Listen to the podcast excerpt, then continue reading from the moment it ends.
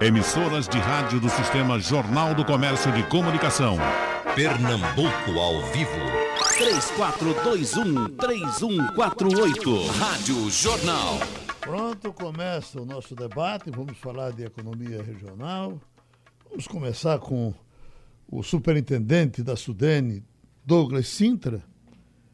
Porque a Sudene, eh, doutor, doutor Douglas, ela, ela, ela, ela foi muito maltratada por um por alguns anos aqui. De repente, houve um tempo aqui que uh, aparecia um vigia de folga em Maceió, trazia ele para ser superintendente da Sudene.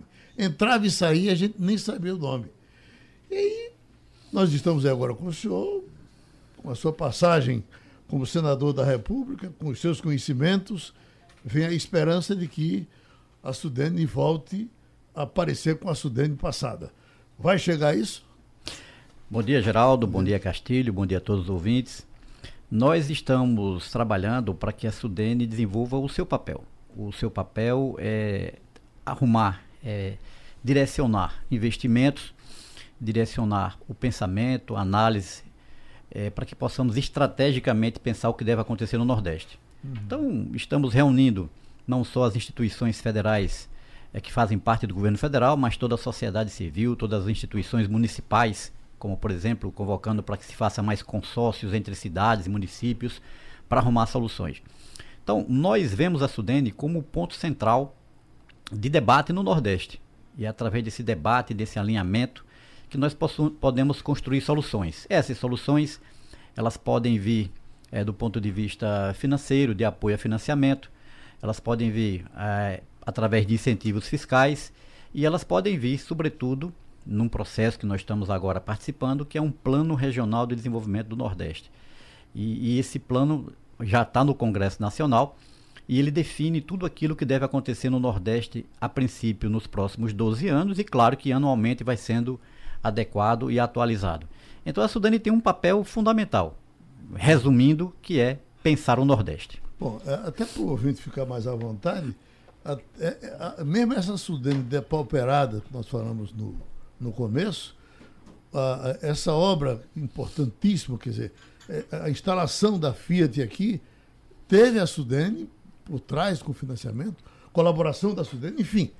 A, a Sudene certamente vai ter muito a dar daqui para frente e Castilho vai entrar na conversa.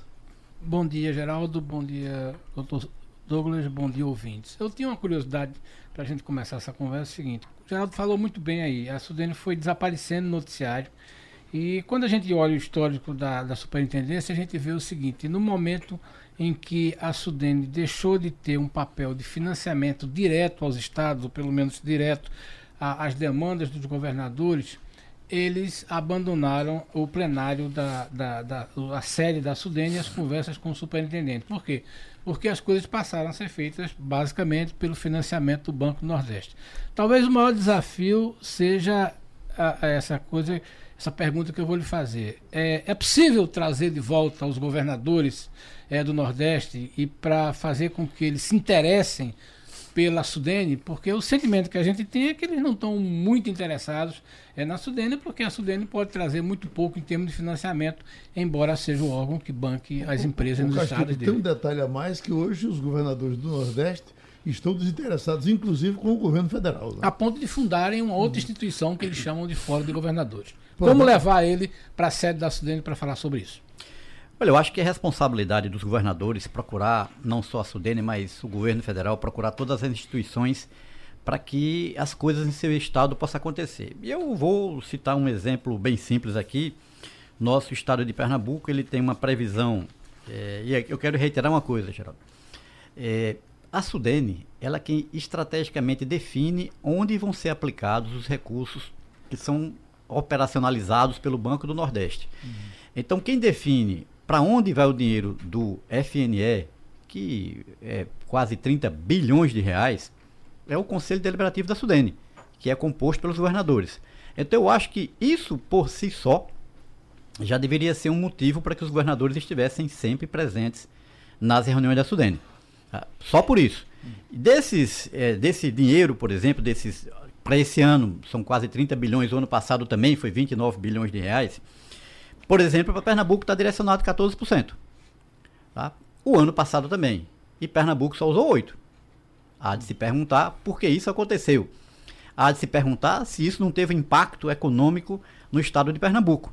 E há de se perguntar se não era mais interessante que, os governo, que o governo de Pernambuco estivesse mais próximo da Sudene. Eu acho que com isso eu respondo um pouco a sua pergunta. É, um pouco, mas não responde toda. O que eu queria dizer é o seguinte: é que é, os governadores, tanto faz ele ir numa reunião da Sudene, porque na verdade o senhor está falando de investimento de empresas. É, não está falando de, de ações que dependam do governo. Então, por exemplo, é, certamente esses 14%, 8% foram de empresas que não conseguiram alavancar esse dinheiro. A minha pergunta é mais política, por exemplo. É, é, é, é importante, ou melhor, é, é, é possível fazer com que é, a coisa não fique tão burocrática de que a empresa com o banco. Porque veja bem, quando a empresa cumpre as formalidades, as formalidades dela junto ao FNE, interessa pouco se o governo está lá ou não. A questão é o seguinte: os governadores abandonam nosso dentro porque eles não podem interferir na alocação desse recurso, porque o Banco Nordeste é praticamente quem que define a alocação. Bom, é, o Banco do Nordeste ele recebe a demanda e ele vai apenas aprovar se empresta ou não. O direcionamento vem da Sudene, agora, se não tiver mercado, se as empresas não buscaram, outra pode buscar e aproveitar esse recurso. Tem algo mais aí, Castilho, que é o seguinte: é, nós precisamos pensar o Nordeste mais estrategicamente.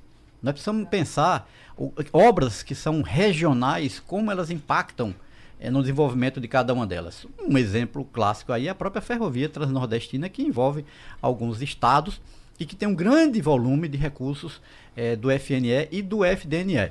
Falando em recursos, só para você ter uma ideia, no caso da Fiat Chrysler, ela tem quase 2 bilhões de reais do FDNE que não é operado pelo Banco do Nordeste, é só pela Sudene.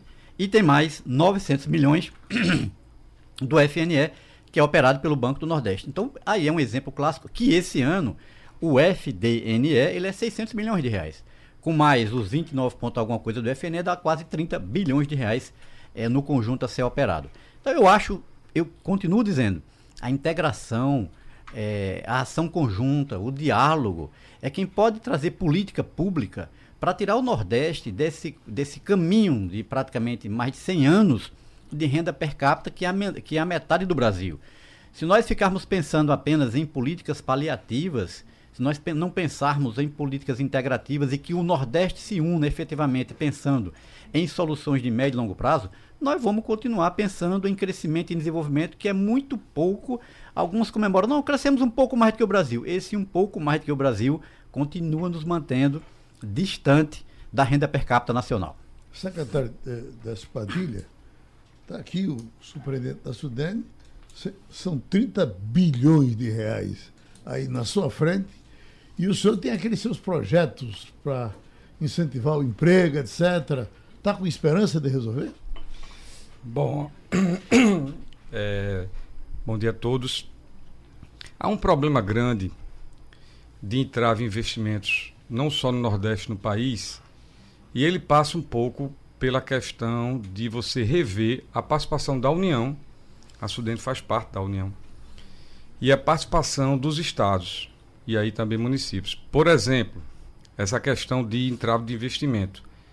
Como a gente observa que em todos os estados está tendo redução de transferência de convênio que é voluntária, Pernambuco teve menos 20,7 em 18 e menos 15 em 19, balanço que eu vou apresentar à Assembleia semana que vem.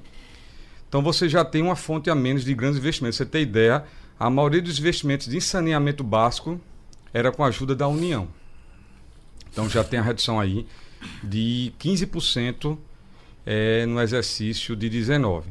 Aí você vai para outro grave problema. A maioria dos estados não acessam mais operação de crédito, porque são Capag B, que é o rate, que é o rate, são 20, perdão, são 16 estados que estão nessa situação, que é a maioria dos estados, né, de 27. Então aí você tem mais outra fonte de investimento geral do que não anda que é através da operação de crédito. São os estados pegar dinheiro do FGTS, pegar dinheiro é, do BNDES, do BIRD, do BID, bancos de fomento, também é outra fonte que se esgotou.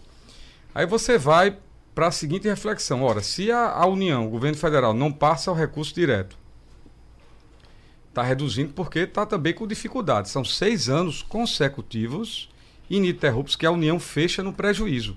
Resultado primário negativo. Não estou acusando o governo uhum. Bolsonaro, estou dizendo que vem cada vez mais a União fechando de forma negativa e não passa dinheiro de convênio, que é voluntário. Não fazemos operação de crédito porque é a questão do Capag B, perdão, Capag C. Aquela quantidade de estados são Capag C, tem que ir para B, que é, que é o rate para poder você fazer empréstimo. Aí você vai para a terceira questão. A solução de você conseguir recuperar a capacidade de investimento, é, Douglas, a meu ver, é através do mercado. E aí vem a reforma tributária. O modelo econômico, eu particularmente, como 26 anos de gestor público de carreira, ele está se esgotando. Esperar recurso de fundo, esperar recurso não está sendo fácil para os investimentos, tanto para os estados como também para é, as empresas. Então não se trata até de acreditar ou não acreditar, se trata que está ficando muito difícil cada vez mais. Se a Sudene conseguir algum mecanismo da gente destravar isso de forma mais rápida, apostando aí, inclusive na nova gestão, aí isso daí é uma surpresa para a gente, para os estados. Mas a gente está vendo que o modelo de financiamento público está ficando muito difícil, muito burocrático e a escassez de recursos. Uhum. A gente precisa realmente apostar na reforma tributária para ter investimento do privado. Animeiro, doutor Douglas. Eu só Opa. queria completar para a tua pergunta, Geraldo. É, a Sudene pode voltar a ter mecanismo de financiamento direto aos estados? Por exemplo, ela tem condições de algum mecanismo de voltar a dizer, dizer assim, olha, é, secretário Décio, se o senhor me apresentar um projeto aqui estruturado de obras de infraestrutura é, eu posso diretamente negociar e botar esse dinheiro? Ou, ou, ou, ou, como é que acontece hoje, por exemplo? A Sudene já fez isso. A pergunta é: existe condições de voltar a se pensar nisso? A Sudene ser um órgão financiador e participação direta com infraestrutura nos estados? Bom, primeiro complementando aqui a resposta do secretário Décio é, e a própria pergunta antes de Geraldo, que foi sobre a Sudene, é, o Condel deve ser o local que os governadores e que esse debate deva acontecer. Então, mais uma vez, eu, eu retomo esse tema da importância do Conselho da Sudene e para que esses assuntos, não só esses financiamentos, mas tudo aquilo que precisa acontecer no Nordeste. Qual é o ambiente? É o Conselho Deliberativo da Sudene. E aí eu reitero a importância da presença de todos os governadores Acredito que o secretário Décio também concorda com isso. O, senhor vai, o, seu, o seu sucesso depende de unir esses governadores. Depende de unir uhum. o diálogo para que todos pensem Levaram no conjunto do Nordeste. Da Sudene. E veja, e aí digo também que a Sudene é o órgão do Nordeste que deve manter esse diálogo com todas as estruturas federais. A Sudene ela pode é, levar as demandas para cada ministério. Eu, essa semana em Brasília, tive reunião com o ministro do, do, da Infraestrutura, Tarciso, que não é o ministro do, do Ministério do Desenvolvimento Regional. Tive também com o ministro Canuto. Mas fomos lá tratar de assuntos que são de investimentos para o Nordeste. Ou seja, a Sudene é o canal para que esse diálogo sobre o desenvolvimento, sobre tudo aquilo que precisa acontecer, vamos, é, estamos agora, eu citei agora há pouco essa questão do Plano Regional de Desenvolvimento do Nordeste, ele tem seis eixos. E o eixo principal, que une esses outros seis eixos, é a inovação. Aí passa por segurança hídrica, passa por educação, passa por relação governamental. Quer dizer, são, são pontos onde o que é importante, eu quero ressaltar, é de, de diálogo. Tá? É, um, é um lugar onde nós podemos levar as demandas e sejam elas específicas também de estados. Ó, o estado de Pernambuco está com essa dificuldade aqui. Então vamos sentar lá e vamos citar dificuldade específica, transnordestina. Uhum. Tá? Então vamos sentar junto com o governo federal e governo de Pernambuco para dialogar sobre a Transnordestina. Então eu acho que com isso, Castilho, é, nós temos a possibilidade é, de fazer ou de trabalhar essas demandas, independente de estar tá fazendo a obra diretamente ou não. Especificamente, nós podemos trabalhar com, por exemplo, emendas parlamentares. Se o parlamentar quiser colocar é, o dinheiro via Sudene e que, esse, que isso seja feito um convênio, por exemplo, com municípios, isso pode acontecer. Então há um, há um, há um espaço muito grande, mas eu digo sempre, esse espaço ele precisa ser preenchido pelo diálogo, é, pela compreensão que o, o, a Sudene tem que pensar no conjunto do Nordeste. E grande parte dessas obras, elas são interestaduais. Mesmo que ela seja executada é, simplesmente em apenas um estado, ela termina beneficiando alguns estados. Fernando Castilho. É, eu queria começar uma conversa com o doutor Décio é, sobre essa questão de que ele se queixa muito. Olha, fechou, fechou a, a, a torneira de financiamento. O que ele está dizendo é o seguinte: olha, Pernambuco e mais 19 estados não podem chegar no banco e dizer assim: eu tenho isso aqui, eu quero um, financiamento para fazer investimento. Aí a Secretaria de Tesouro diz, não pode porque você está preso a, a pagamentos de, de juros e a sua, a sua capacidade financeira. A questão é, aonde ir buscar dinheiro? Porque, por exemplo, o dinheiro, o governo federal está em déficit, né? tem dificuldades. Tem alguma solução aí para doutor Décio ou para doutor Douglas? é, de arranjar dinheiro novo, porque o ano passado nós tivemos um dinheiro novo que foi o FGTS, né? Mas não vai ter esse ano. Tem alguma uma, alguma ideia, algum lugar para ir buscar? Onde é que arranjar um dinheirinho para ir buscar? O senhor vê isso? Ex existe, existe, Castilho, um, um, duas alternativas aí. Uma delas, inclusive, aproveitar aqui o programa de auto-audiência e fazer um apelo. Eu fiz esse apelo a semana passada em Brasília, fazer de novo um apelo aos nossos parlamentares federais, deputados, senadores, principalmente aos deputados federais do Congresso agora, para aprovar o PLP 149, que é o famoso Plano Mansueto. Estava com o Mansueto segunda-feira. Mansueto fez a mim o mesmo apelo. Eu disse, mas Mansueto, você é o secretário do Tesouro Nacional, você está apelando a mim que sou secretário da Fazenda. Eu vou tentar, vou falar, vou procurar. Cada deputado federal, peço ajuda também aí do superintendente da Sudene, cada deputado federal é, é que representa Pernambuco. O governador do estado, Paulo Câmara, já está fazendo isso junto a todos os deputados, não só de Pernambuco, também deputados de outras bancadas que têm afinidade com a gente.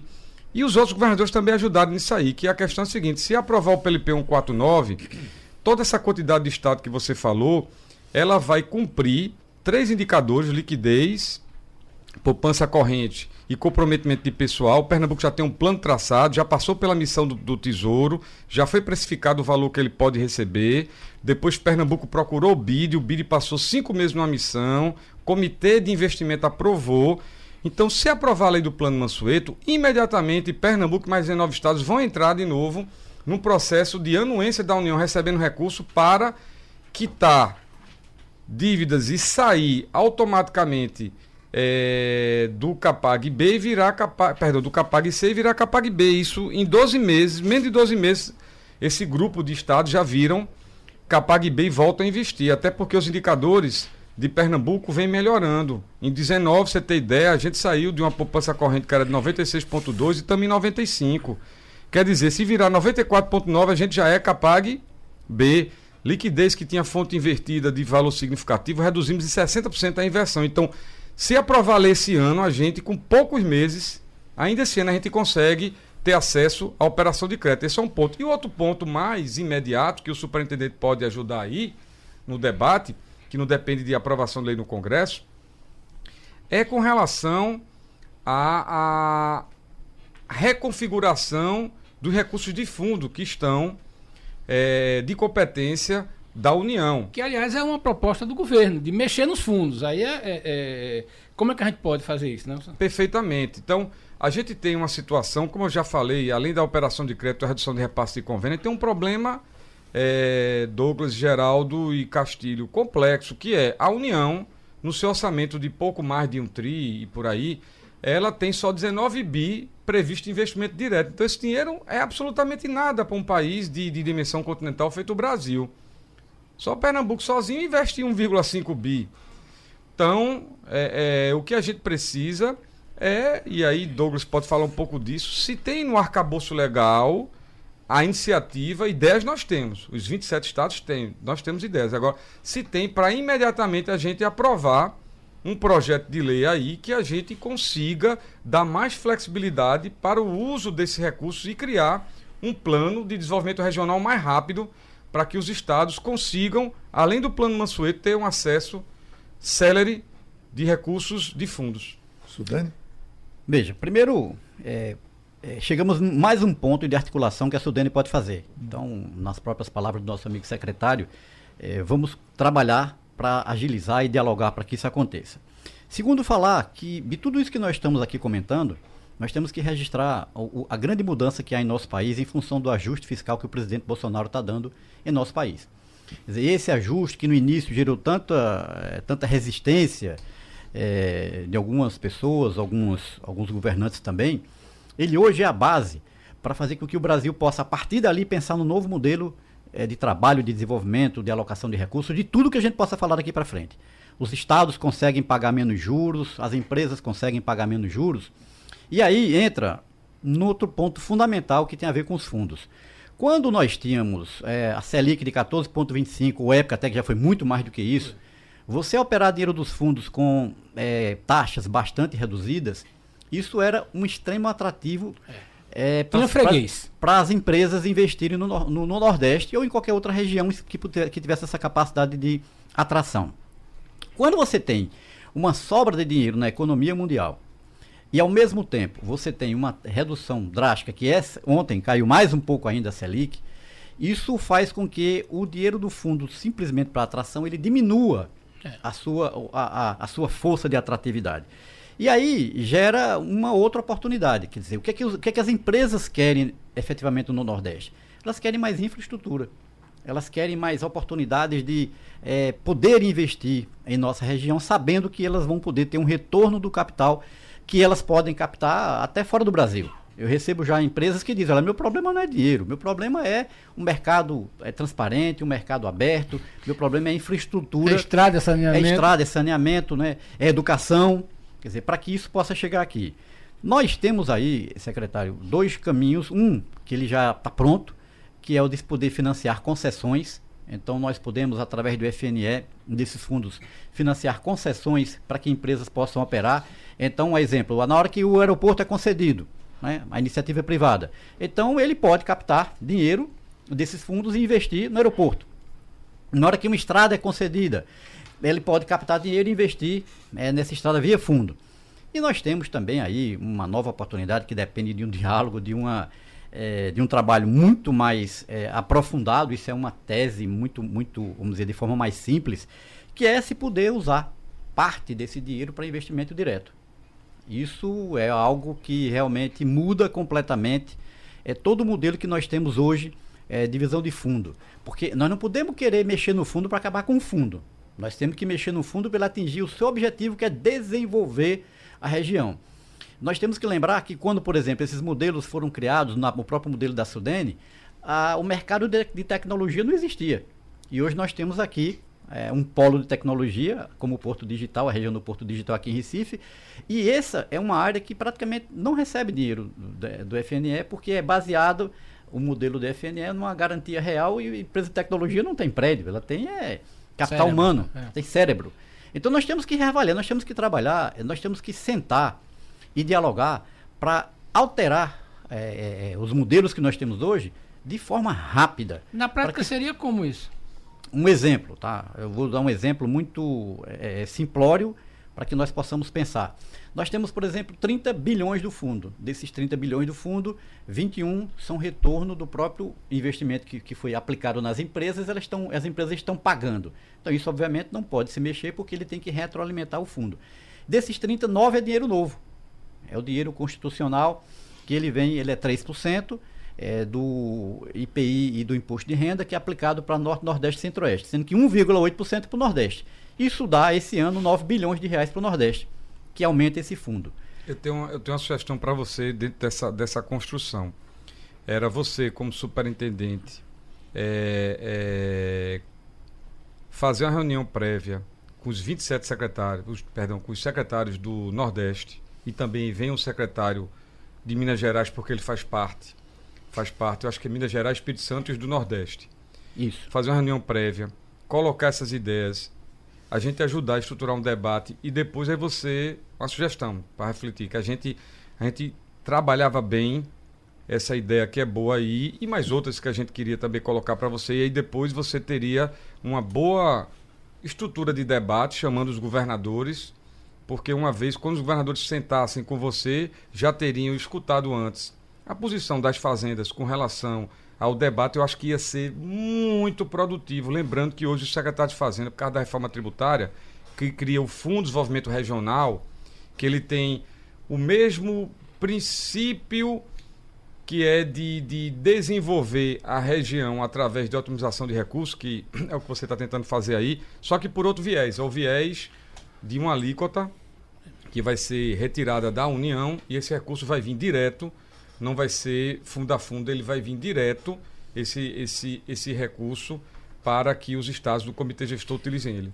Eu, eu, o que você está falando é o seguinte, é que dessa conversa pode gerar uma conversa dos governadores para gerar um projeto de lei que altere a destinação de fundo. É isso que você está falando? Perfeitamente. Na minha visão, sim, Castilho. Na minha visão, sim. Eu acho que Douglas, isso, poderia, Douglas? Douglas poderia puxar isso aí, escutar a gente, debater e depois chamar os governadores. A meu ver, assim, acho que seria uma coisa muito produtiva. Para minha surpresa, Castilho, quando eu, obviamente, levei esse assunto já internamente para alguns ministros, e isso tem que ser falado também com a área é, de economia do governo, né, que é a nossa condução, ela vem de lá, isso tem que ter sido trabalhado lá dentro também. Já existe um projeto de lei é, falando é, sobre esse assunto.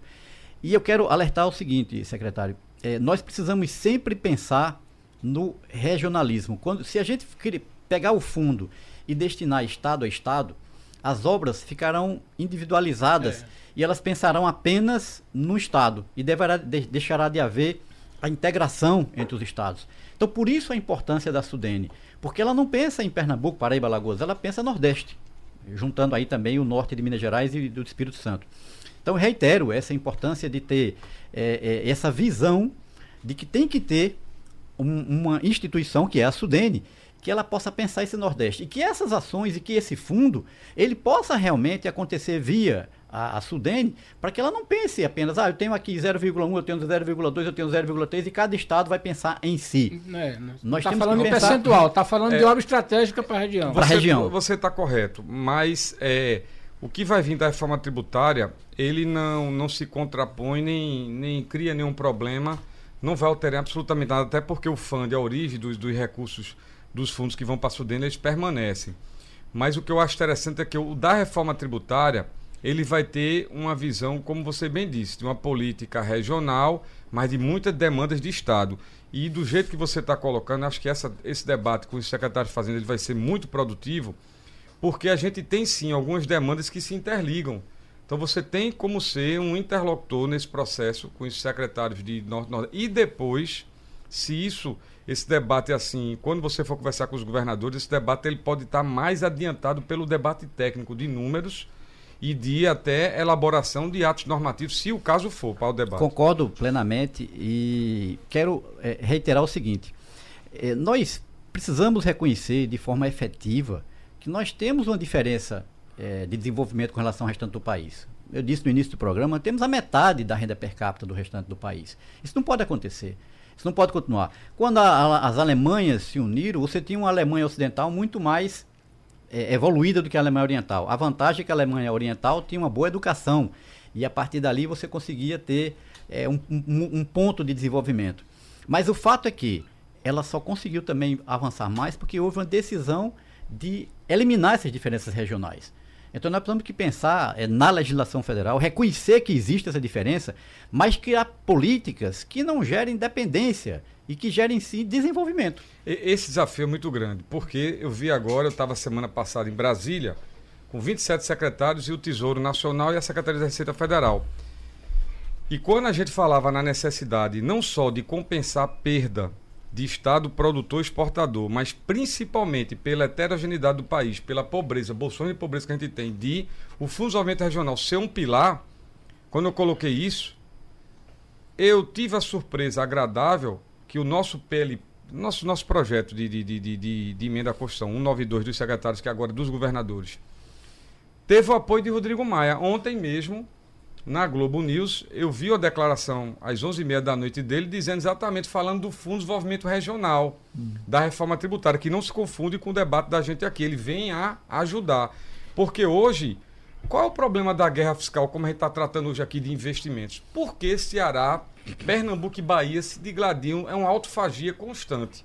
Briga para trazer a Toyota, briga para trazer a Amazon, briga pra... Por que isso aí?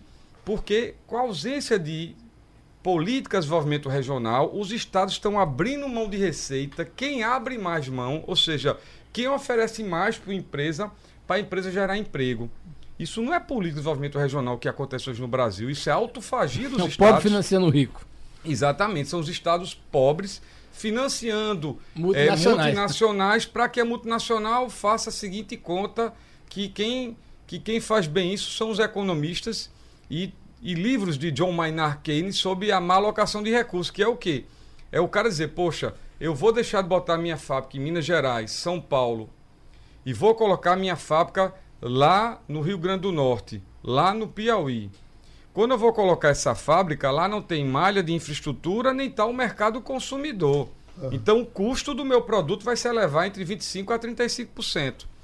Então, esse debate está tendo hoje e a gente precisa deixar claro que a heterogeneidade do país é de tal forma que a gente vai continuar assim, tendo que ter soluções em que a atração vem através de subsídio. Por isso que o Fundo de Desenvolvimento Regional é importante. Agora, além desse tema, tem uma questão muito discutida agora, que é a Zona Franca de Manaus. Como é A que vai PEC resolver aquele nó? É a PEC 45, e foi a discussão semana passada em Brasília, ela não prevê a Zona Franca de Manaus. Se você tirar a Zona Franca de Manaus, acabar com Da ela, reforma tributária. Exatamente. Aí a nossa proposta do- dos governadores, que os secretários elaboraram e que virou o, o, o, a- o substitutivo 192 em cima da, da PEC 45, muda exatamente entre oito pontos esse. Não é só o Fundo de Desenvolvimento Regional, combate à perda, regressividade, a gente também traz permanência na Franca de Manaus, porque não é só moto que se produz lá, motores agrícolas, uma série de coisas que se você tira aquilo ali, vai, vai virar antes do Marechal Rondon. Não vai ter nada naquela região, absolutamente nada. Por quê? Porque a tendência de uma fábrica, de uma indústria de porte é se instalar onde está o mercado consumidor e a malha de infraestrutura. Então é um- importante esse- esses subsídios. Tem um agravante histórico nisso, Décio, que é o seguinte: o modelo de, o modelo de ICMS eh, recebido na origem fez com que houvesse uma transferência brutal eh, de dinheiro eh, do Nordeste e de todas as outras regiões para o Sudeste. Quer dizer, você compra um, um produto produzido em São Paulo, o imposto vai para lá. Quer dizer, então, na medida, você pode até pensar que está vindo transferência de recurso federal para cá, para alguns programas sociais, mas está voltando um volume muito maior de dinheiro via ICMS, que é cobrado lá em São Paulo, quando o consumo foi aqui. Esse é um problema que não vai dar para a gente entrar no debate dele Não, aqui mas agora. colocação é importante, Douglas. E é importante passar para a população, porque na proposta da gente, e você foi bem nessa colocação, tem o princípio de destino pleno. O que Recolher é o destino imposto pleno? aqui. O tributo fica todos, que Douglas colocou, fica todo no consumo e não mais na produção. Por isso que tem a compensação de perda. Porque hoje, quando você tem um produto, ele sai de 7 com São Paulo e se tiver no Nordeste você cobra 11 diferenças de alíquota, mas fica 7 em São Paulo. Então você tem ideia de tudo que Pernambuco compra, e é muito, na balança comercial, 65% vem de São Paulo. Então São Paulo fica com 7% de tudo isso. Então a proposta de reforma tributária é acabar com isso e ficar seja, tudo no destino. Em outras palavras, Pernambuco e o Nordeste financiando São Paulo. Hoje em dia é assim. Hoje em dia é assim. Há 20, desde 88 a 32 anos é assim, verdade. Por isso, Castilho e, e- e- você, amigo, eh, eh, Geraldo, nós precisamos sentar, conversar, e eu acho que o presidente ele tem feito, eh, ele tem feito uma abertura para que esses debates sejam mais amplos. Eu acho que nunca se houve tanto debate de ef- efetivamente de reforma tributária como está tendo agora. O Tesouro colocando de forma transparente, o Tesouro Nacional eh, demonstrando que quer valorizar a, cada estado, cada município, mostrando isso de forma muito clara. Então eu acho que é mais um mérito do governo, é mais um mérito de quem alguém, de alguém que está pensando em conceitualmente nós podemos fazer nossas mudanças. E aí sim a gente consegue fazer aí um plano de desenvolvimento que pense eh, em políticas de infraestrutura, em políticas que faça chegar a renda para as pessoas. Não há como pensar no, no- no desenvolvimento da nossa região se aqueles que estão lá, por exemplo, no semiárido, efetivamente não consigam produzir de forma eh, viável, eh, com- agregando valor e tendo infraestrutura para escoar aquilo que está produzindo, tendo um apoio técnico, tendo capacidade de investimento, ou seja, é a produtividade que precisa re- chegar em todos os cantos do nosso Nordeste. Mas eu queria lhe perguntar uma coisa, superintendente. O senhor que chegou aqui, a primeira coisa que o senhor falou foi na, na Transnordestina. Tem alguma coisa aí no, no- no seu visor de alguém que esteja já interessado? Quem se interessar por ela pode passar pelo senhor? Como é que vai ser? A Transnordestina é uma obra fundamental para todo o Nordeste e pensando nesse Nordeste de médio e longo prazo, nesse Nordeste onde as empresas possam investir aqui é, pensando né, não apenas, por exemplo, em trazer o minério de ferro lá do Piauí, uhum. mas pensando em fortalecer a nossa agricultura, a avicultura em todo o período, em todo o perímetro que ela trabalha. A Transnordestina ela é fundamental e é uma obra estruturante. Não só a Transnordestina como ferrovia, mas todas as rodovias para que o Nordeste possa estar integrado. Tem alguém e, interessado nela agora? Nós estamos buscando, o governo federal está conversando para que isso se resolva de forma definitiva e possa haver essa resolução. Tive em Brasília segunda-feira com o ministro Tarcísio para buscar essa solução. Aí quando eu tiver lá de forma mais direcionada, eu garanto a você que eu trago aqui para lhe dizer. E dizer o seguinte, Décio. É, eu fico feliz com todo esse debate que acontece aqui.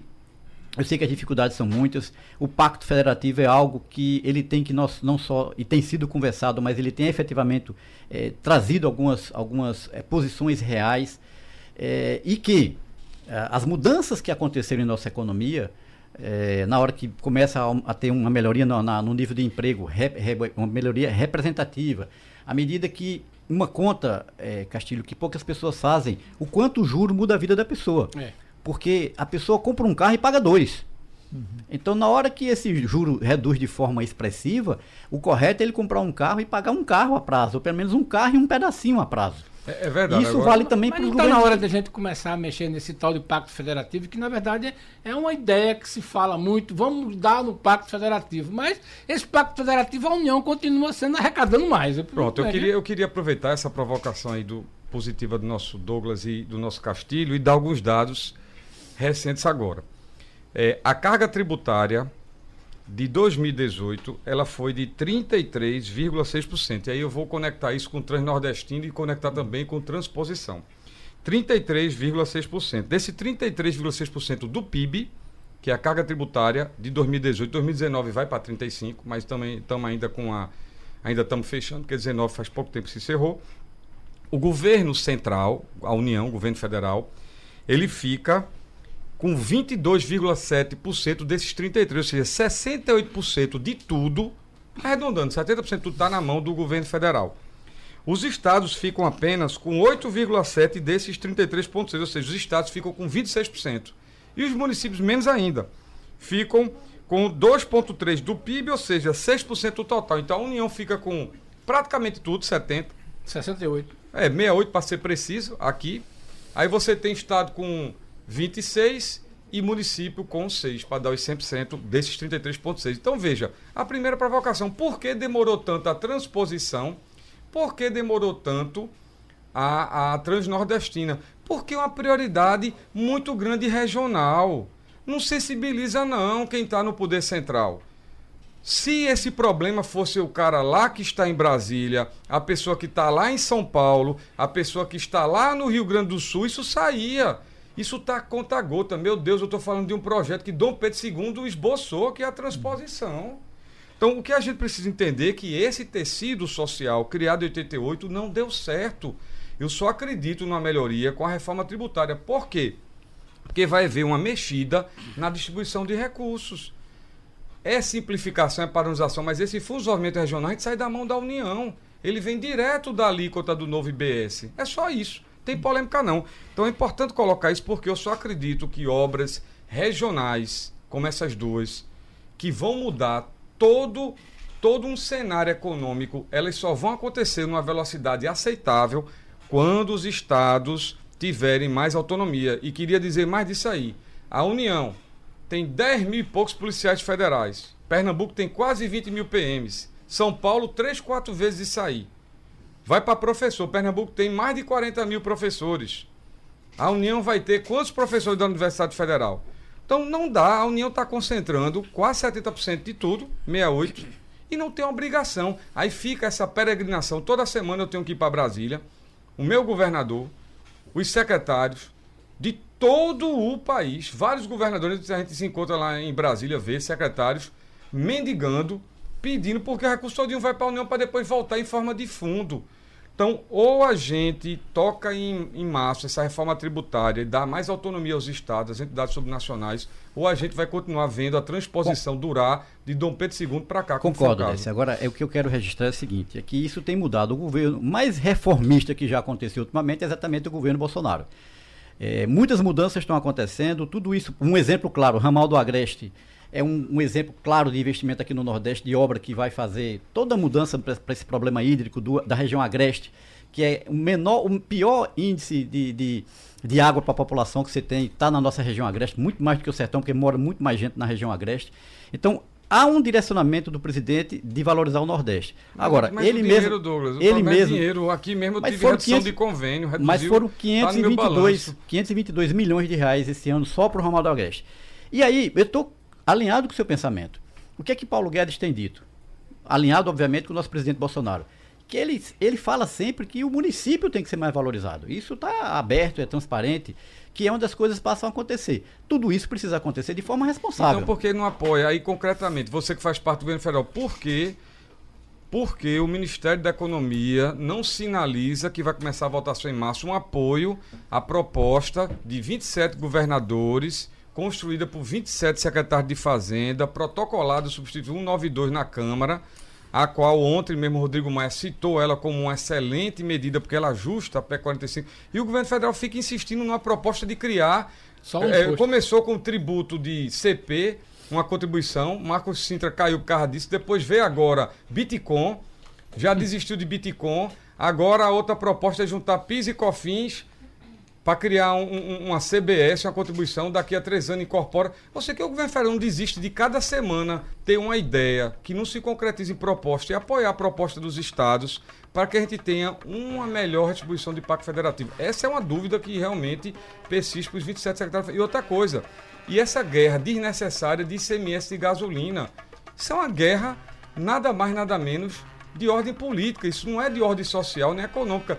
Se quer desonerar tributo, vamos debater agora em março a reforma tributária. E a União, em vez de cada dia ter uma ideia, a União chegar e apoiar nossa proposta. Olha, o tempo da gente passou, mas o que eu- me parece que ficou decidido aqui é que os senhores terão uma reunião com os secretários na Sudene. Foi meu pleito, né? Tá Douglas? confirmado? Foi meu pleito. Ele Tá. Douglas vai analisar isso, ele, Conf- chamando, nós vamos lá. Confirmadíssimo, nós estamos aqui para escutar a todos e que eles possam realmente pensar o Nordeste de uma forma integrada e eu tenho certeza que eles vão pensar. Meus amigos, muito obrigado.